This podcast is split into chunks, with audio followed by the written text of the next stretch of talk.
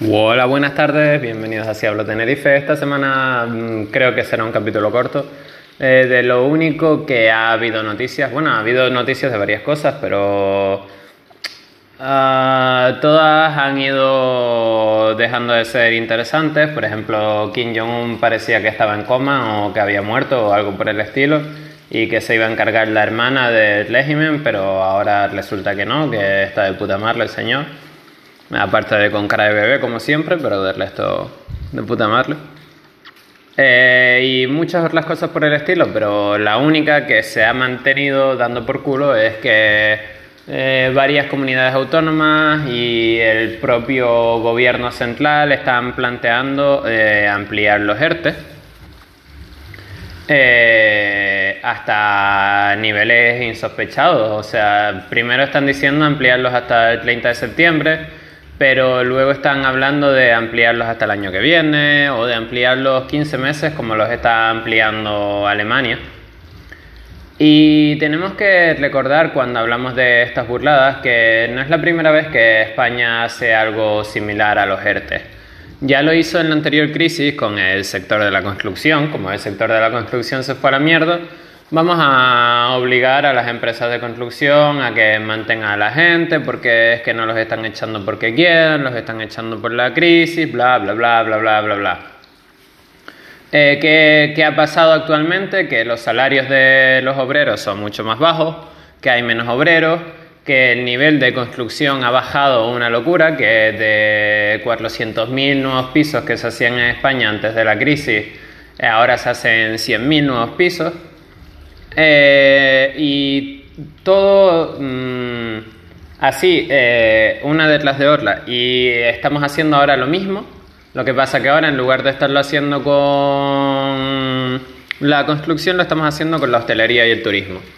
Eh, la verdad, este tipo de ayudas en general son siempre una gilipollez, no, porque realmente no ayudan, realmente lo que están haciendo es como un rescate, básicamente. Están manteniendo viva una empresa que no se preparó, están manteniendo viva a unos trabajadores que están en un sector que no tiene demanda, están manteniendo viva unas cosas que el mercado no quiere que estén vivas.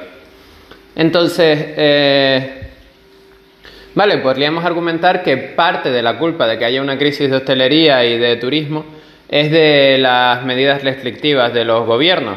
Sí, pero mm, ¿quién te dice a ti que sin gobierno los propios aeropuertos, las propias compañías de viaje, etcétera, no hubiesen puesto sus propias medidas eh, restrictivas para prevenir el coronavirus. ¿Quién te dice que esas propias medidas restrictivas de las compañías de viaje, eh, de las turoperadoras, etcétera, no fuesen incluso más estrictas que las del gobierno?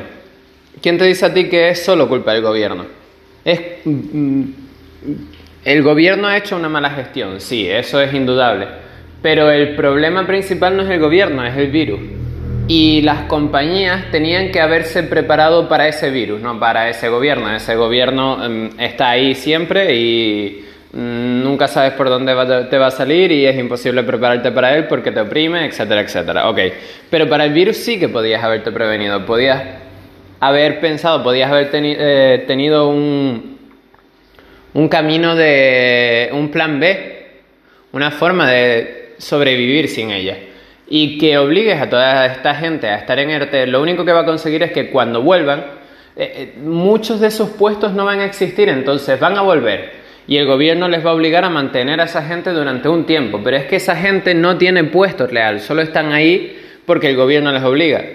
En cuanto, eh, claro, la empresa no tiene dinero para mantener a toda esa nueva gente, por lo tanto los salarios bajarán.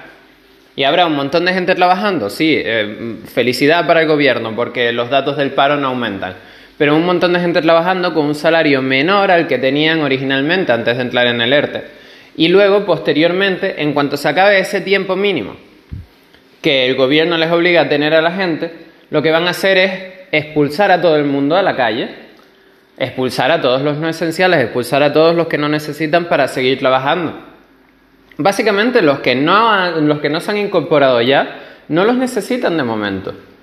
Y solo los van a reincorporar porque el gobierno les va a obligar en algún momento. Pero no los necesitan porque ahora mismo tienen menos demanda, ahora mismo tienen menos clientes, ahora mismo tienen menos posibilidad de generar esa demanda.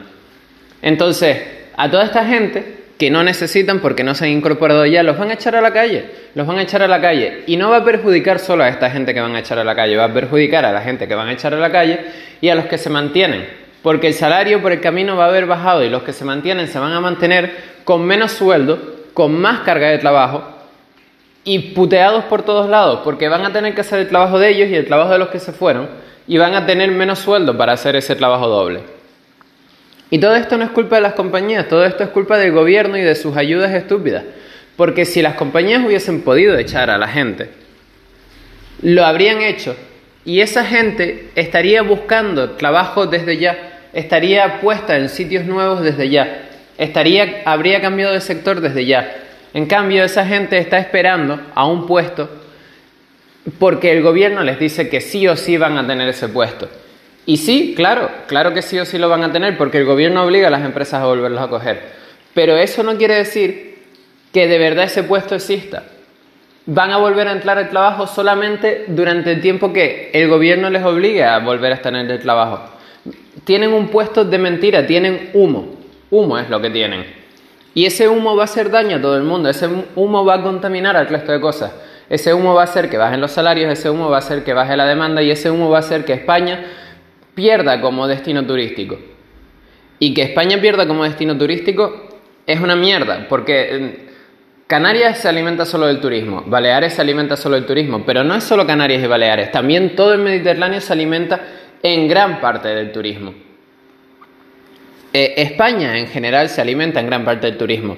Debemos recordar, igual que debemos recordar que se hizo una situación parecida a los ERTES con las empresas de construcción en la anterior crisis, debemos recordar que en la anterior crisis solo nos recuperamos tan rápido, entre comillas, porque nos recuperamos lentísimo, porque el turismo nos levantó de nuevo.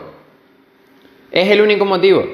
Y esta vez nuestro motor, el motor que nos levanta de nuevo, no existe, no existe porque el gobierno se lo ha cargado con sus ERTES y con sus ayudas y con su imprimir dinero y con su mala gestión de todo.